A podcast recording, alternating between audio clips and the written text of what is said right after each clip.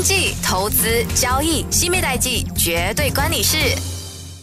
欢迎收听西米代记，我是 Currency Queen 西米 Go。今天要跟大家分享的是，在一七二零年英国南海泡沫。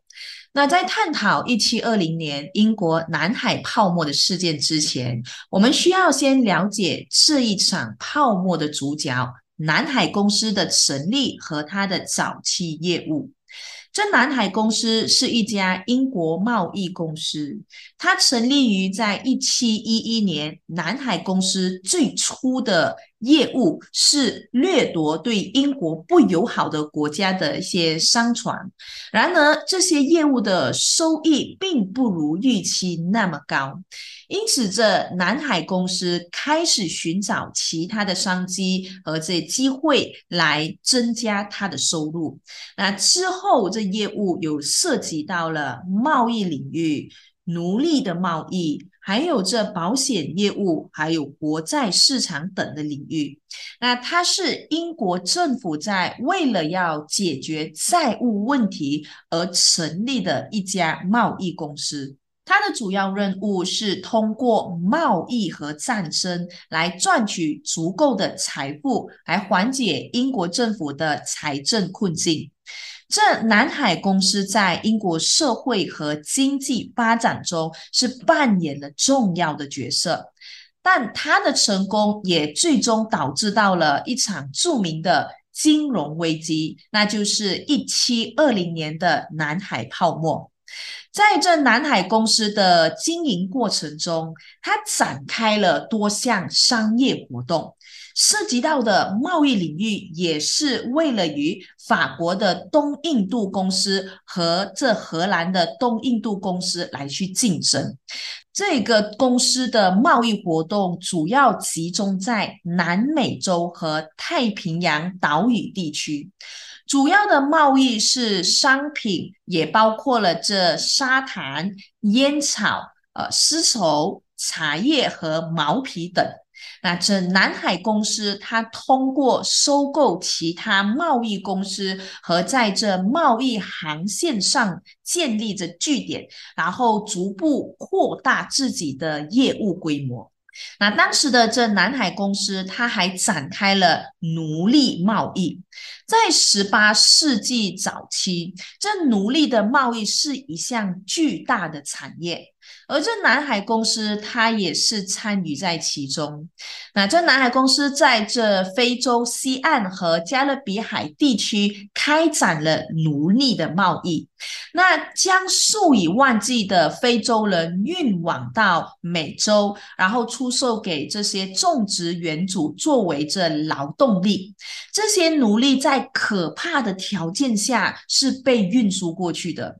那许多人呢，也是在途中。死亡，而那些幸存下来的人则被迫在这恶劣的条件下工作。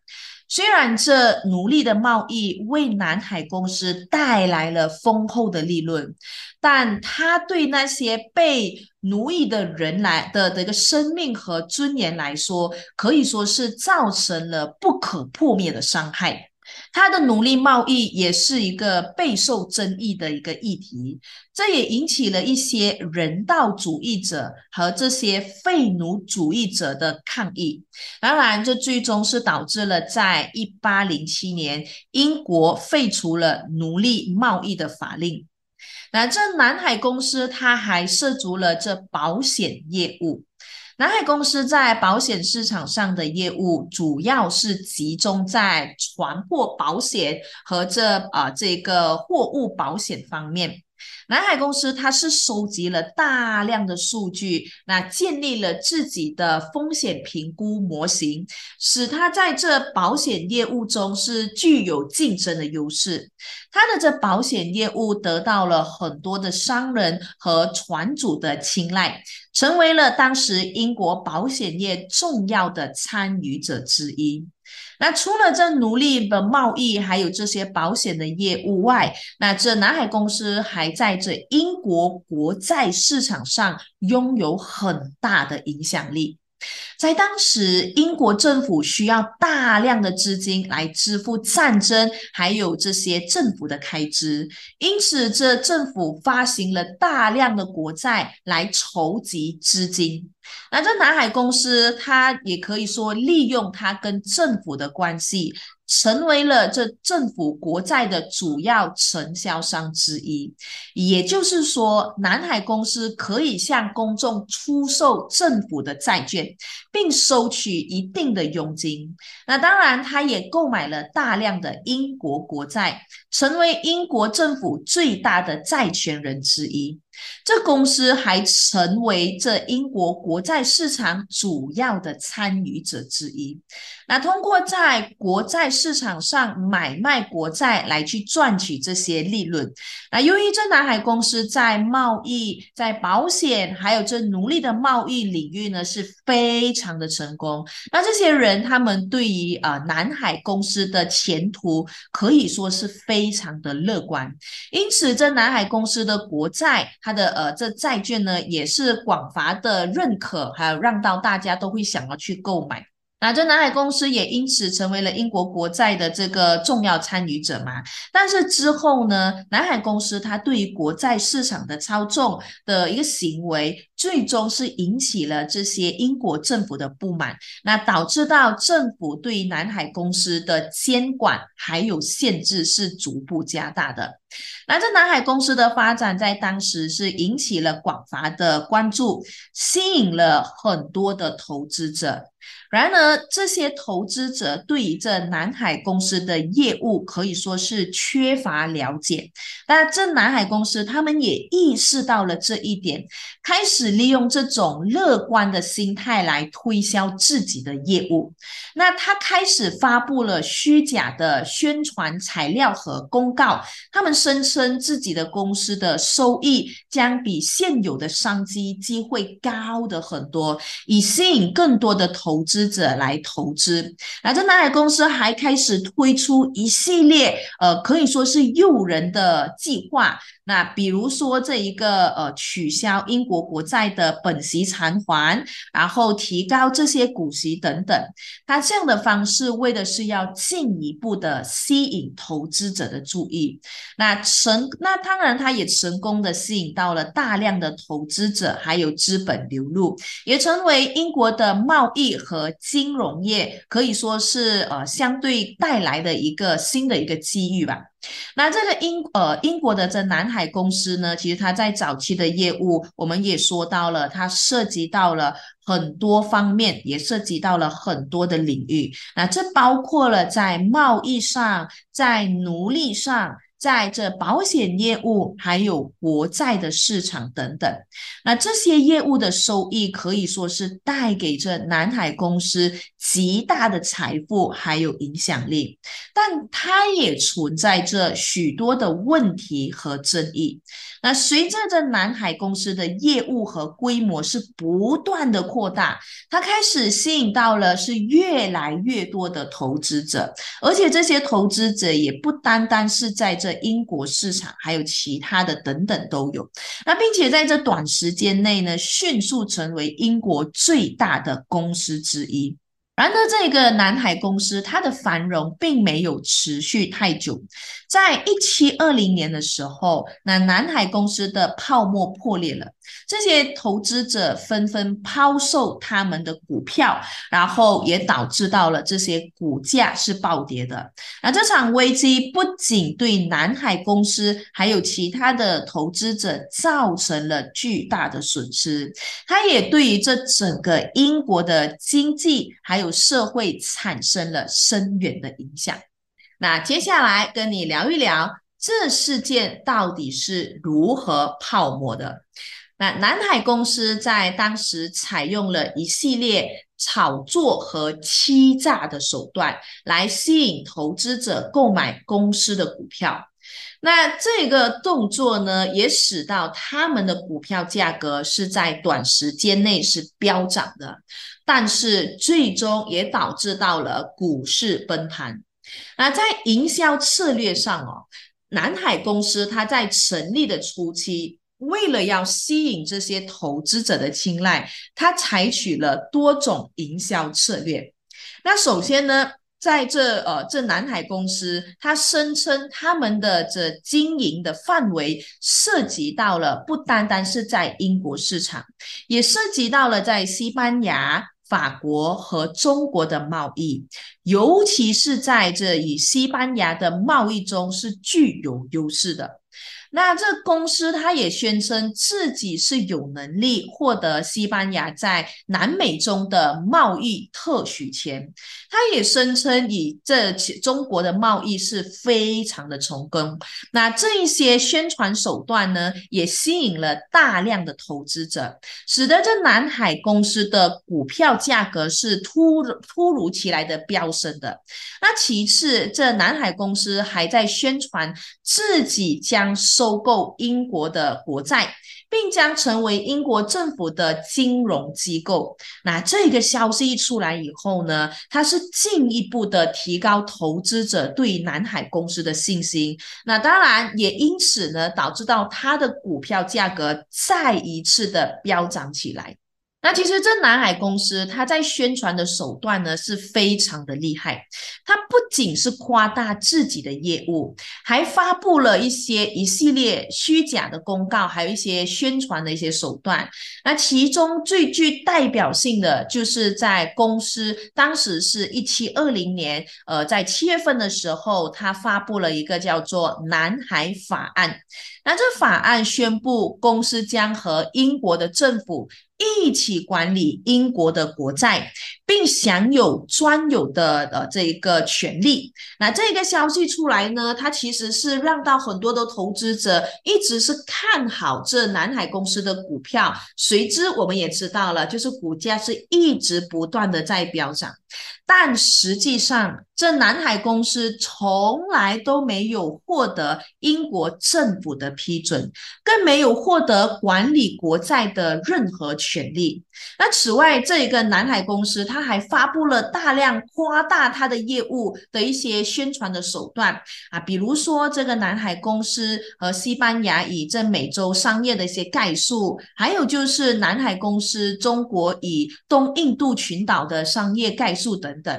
那这些呃虚假的讯息呢，它使得这投资者的的对于这公司的前景呢是非常的乐观，然后呢，他们也一直。不断的把他们手中的钱来去继续的购买公司的股票。那当然，在这一边呢，我们可以，我们也知道的是，在这南海公司，它还采用了一些营销的手段来去吸引这些投资者。那他们怎么做呢？他们雇佣了这一些呃乐师，还有就是这个呃雕塑家，为公司的这个建筑物，还有这些股东举行了音乐会，还有就是庆祝活动。那这些活动不仅仅是增加了公司的形象，那这些投资者就。觉得哇，你竟然都可以用这么多的钱来去打造公司的形象，而且呢，还可以是创造了一个宣传的标志，那就是呢一个一个宣传的一个方式，可以让到他们认为哇，其实我把这个钱投资在这南海公司是对的。那也因此呢，你可以看到，就是这一些这这一些方式呢，其实它是大大的增强了公司在投资者心目中的一个形象。而在这个泡沫的高潮期，那其实呃，这南海公司呢，它为了要这个呃，就是为了要维持股价的高涨，所以它必须一直要不断的公布，以不断的宣布一些虚假的公告。但是呢，在这这个过程当中，它是没有办法持续的。而在这一七二零年的时候，当时在三月至八月份期间，那这个南海公司的股价。呢，它是从原先的一百英镑涨到了一千英镑以上。那这股票的交易当时是非常的活跃，而这南海公司的营销策略和这欺诈的手段呢，一直不断的使它的股价是不断创新高。例如，他们就是声称了自己获得西班牙殖民地的贸易垄断权，然后这个垄断权呢是可以呃带给公司巨额的收益。他们也宣称的是自己在南美洲发现了这黄金山，然后使得公司的价值是不断的一直在暴涨。但是这些都是虚假的消息，那但他们却有效的吸引了更多的投资者来去购买这些南海公司的。股票，然而呢，在这一七二零年的夏季，那投资者其实他们开始质疑南海公司的真实价值了。那这些投资者发现公司的业务并没有达到他们所声称的那么样的成功。随着这些真相是逐步的曝光，那投资者就开始抛售了南海公司的股票。那在这这当儿呢，南海公司它的股票价格是突如其来的暴跌，也因此导致到了许多人面临破产。那有一句话是这样说的，就是我能预测天体的运行。但是无法预测人类的疯狂啊！当这个伟大的这个大物理学家，当时的牛顿呢，是说出了这一句话的时候呢，为什么他会说出这一句话？因为其实他因为手中的这些南海公司股票而损失了两万英镑。那就算这一个呃，就算现在呢，两万英镑呢，其实它也不是一个小数目哦。当时英国的一个富有人，可以说他的年收入是。不超过五千英镑，这五千英镑还需要支付一家老少呃老少的这一些吃喝用度，也就是说，牛顿也因为南海公司的这个股票的下跌，损失了一个普通人四年的收入啊！难怪当时他会呃突然间有这一个如此感性的一个诗句。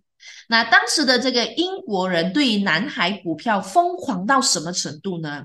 有人是这样描述的：那政治家忘记了政治，律师也不打官司，病医生呢也把这病人放在一边，店主让自己的店铺关门。然后这些牧师放下了圣经，然后离开神坛，就连这一些深居简出的这一些贵妇都放下了高傲和虚荣，所有人都是在这市场来抢购南海公司的股票，只盼着这个股价可以飞涨，然后从中赚大手笔。那其实，在这一个南海呃的这个股票彻底崩盘之前，其实它就有很多的危机了。这些都是南海公司他们一直在暗中的操纵这市场，才使得这些股价呢是免遭受崩溃的。那股价呢曾一度暴涨到九百英镑的时候，那不少投资者认为此时是抛售的最好时期，于是，在股价一个下午就跌了六百英镑。那这南海公司。是呢，他于是怎么做？于是他就暗中派人到市场上高价购买这些被抛售的股票，才可以让到这股价回升。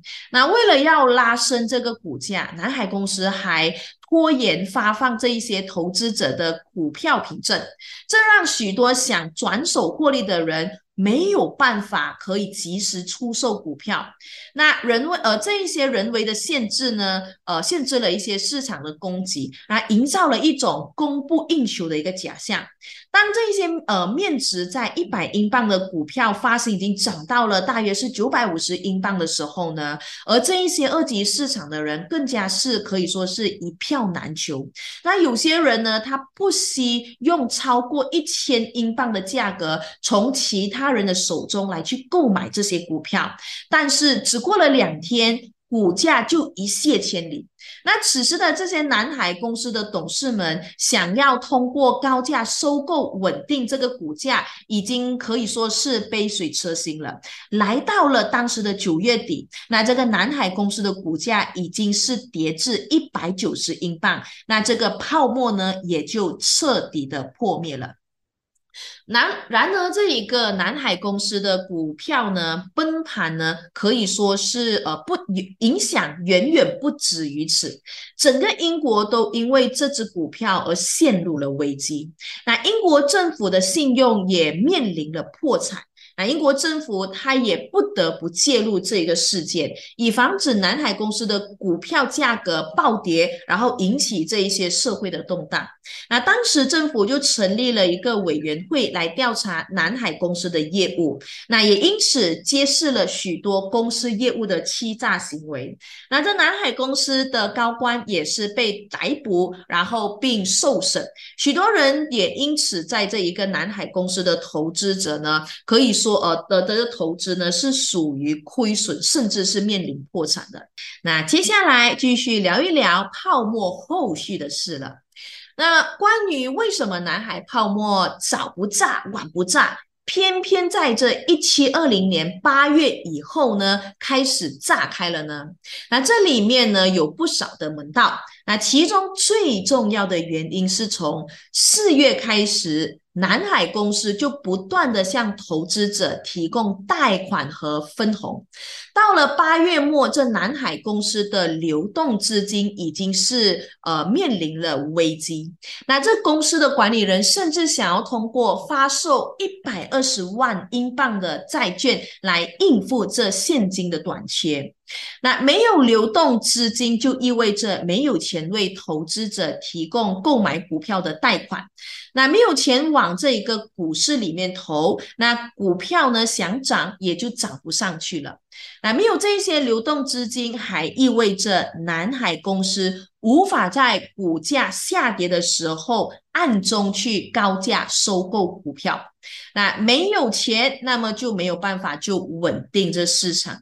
南海公司只能够看着下跌的股价，而且呢，他也没办法做些什么事情。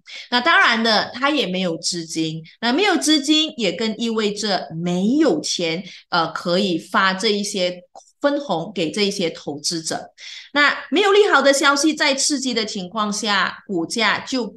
不会再走涨，甚至它就会一直怎么样往下跌了。所以这南海公司的泡沫才会在八月末的时候突然炸开了。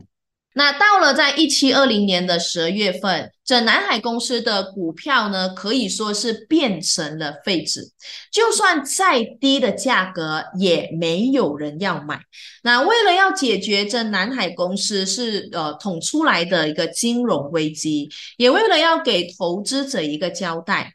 那英国的国会开始着手调查这事件的起因，还有这经过。那这调查证明，南海公司董事的这个会呃议员呢，他们这行贿受禄。哎，也就是说，在这南海公司对对外呢发布了很多虚假的消息，造成了这一次的危机的关键由来。也就是说，这些南海公司的董事和不少政府人员。呢，是因为赚取这一些钱而犯下了很大的罪。在这面对着这一些呃最大恶极的南海公司的董事和高官的时候呢，那英国的国会它分成两派，一派是认为第一要呃要务是。应该从呃这个我们讲的这一些处罚这一些制造灾难的呃的罪魁祸首，另一派呢认为现在的当务之急是要解决这个金融危机，快速的为此事事件的呃可以说是这一些负债累累的民众来提出一些出路。那经过这个国会的表决。南海公司的董事们，他的这一个价值两百多万的财产呢，是直接被充公了。那其中最大二级的呃，这个布伦特原本呢身价是十八万英镑，那充公后最后只剩下五千英镑。这些充公的财产呢，是被用来救助在这一个事件当中的受害者。而那一些贷款购买股票的投资者，呃，当时只需偿还本金新的十八仙，呃，可以说就算是还清了这一些贷款。后来呢，也进一步的下调去到五八仙。那也因为这一些动作，那些南海泡沫造成的金融危机呢，才慢慢的开始被解决了。那更令人可以说是称奇的是，这些南海公司。并没有在这些事件当中关门倒闭，而且经过几番波折的时候，那这一个南海公司它还拥有四千万英镑的财产。但这事件之后，南海公司他也意识到，在南美洲的贸易不是自己能吃的菜。那公司主要的业务彻底转向帮助国家处理这些债务。那由于手握南美洲的贸易特权，在一七五零年，南海公司还发了一笔横财。那西班牙政府为了扩大南美洲贸易，向他支付了十万英镑，赎回部分的贸易特权。所以在一八五三年，市面上所剩不多的股票被公司回购啊，当然就是未能回购的，又通过股转债变成国债。那南海公司呢，这才成为了一个历史。那我们回首这这南海泡沫，看到的并不仅仅是一场金融危机，而是这一个政府啊、企业、政治、金融等方面的这漏洞，呃的的这情况，然后形成了一些系统上的问题。那在这十八世纪的英国，那政治的权利和这个金钱的关系是呃非常的呃不清楚的。那议员是为了要赢得选举，贿赂这些民。呃，这些选民，然后企呃企业呢，也是为了要发展呢，来去贿赂这些议员。那名义上控制国家的权利是这一些选民中的呃，可以说的他的是这个选票，但实际上呢，控制权是这一些议员和这些企业家手里的钞票。那社会的运行所依靠的是呃金钱同政治权力交换的一个潜规则。通常来说。这一些局部的政治腐败造成的社会影响不会太大，单独的商业欺诈也会在这个局限在某一个小圈子当中，但是当这两者融合的时候，造成的后果却是灾难性的。所以在一七二零年英国南海泡沫的事件，可以说是历史上著名的泡沫经济事件之一。那这泡沫经济是指由呃。由于这一些呃投机和过度乐观的市场情绪，导致到资产价格是大幅度的上涨，然后形成泡沫，最终又导致到价格崩盘，然后经济衰退的现象。泡沫经济的起源和形成可以追溯到是金融市场的的历史。那这一些投资者在追求高回报的同时，往往会忽略资产的真实价值，还有市场基本面的变化。而过度乐观的市场情绪，则会导致到资产价格大幅的上涨，然后逐步形成泡沫。在这南海泡沫事件中，南海公司它是采取。虚假的营销策略，炒作自己的业务和未来的盈利前景，来吸引这一些大量的投资者。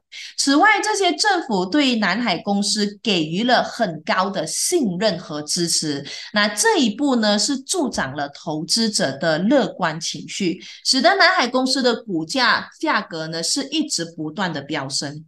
那这泡沫经济的周期和演变过程，一般呢可以说是分为四个阶段，那就是起始阶段、扩张阶段、繁荣阶段和崩盘的阶段。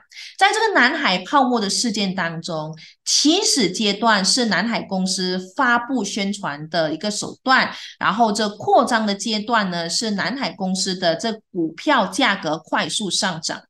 繁荣的阶段是这南海公司成为了当时英国最大的公司之一。随着这些投机者的兴奋情绪达到了顶峰，那泡沫经济的周期就开始进入了下降阶段。而在这此时，一些投资者也开始意识到了自己的投资的一些企业并不具备实质性的价值，于是他们就纷纷的抛售股票。那这种抛售导致到了股价的价格是暴跌，更多的投资者也因此开始抛售股票，那形成了一个连锁反应。那最终股票的价格是迅速的崩溃。崩盘，然后这些投机者也遭受了巨大的损失。那在崩盘的阶段，则是股票价格暴跌，导致很多人破产和经济就开始衰退了。那这泡沫经济的破灭和后果，往往会给投资者和整个经济带来巨大的损失。在南海泡沫事件当中，当南海公司的股票价格开始下跌时，投资者开始抛售股票。导致这股票的价格持续的暴跌，那股票价格从最高点暴跌，那南海公司的股价价格就是从一千英镑左右暴跌至一百五十英镑，那投资者就是大量的亏损，很多的投资者在泡沫破灭的时候失去了所有的投资，有人破产，有人甚至欠下。巨额的债务。此外，由于这些南海公司是英国最大的公司之一，它的破产对于整个英国的经济是造成了严重的影响。导致到了经济衰退和高失业率，那这一个呃泡沫经济的崩溃呢，后果可以说是十分的严重，对当时的英国社会经济产生了深远的影响，直到今天仍然被视为这一次经济史上的一个重要事件，也成了人们思考金融市场泡沫和一个欺诈行为的一个经典案例。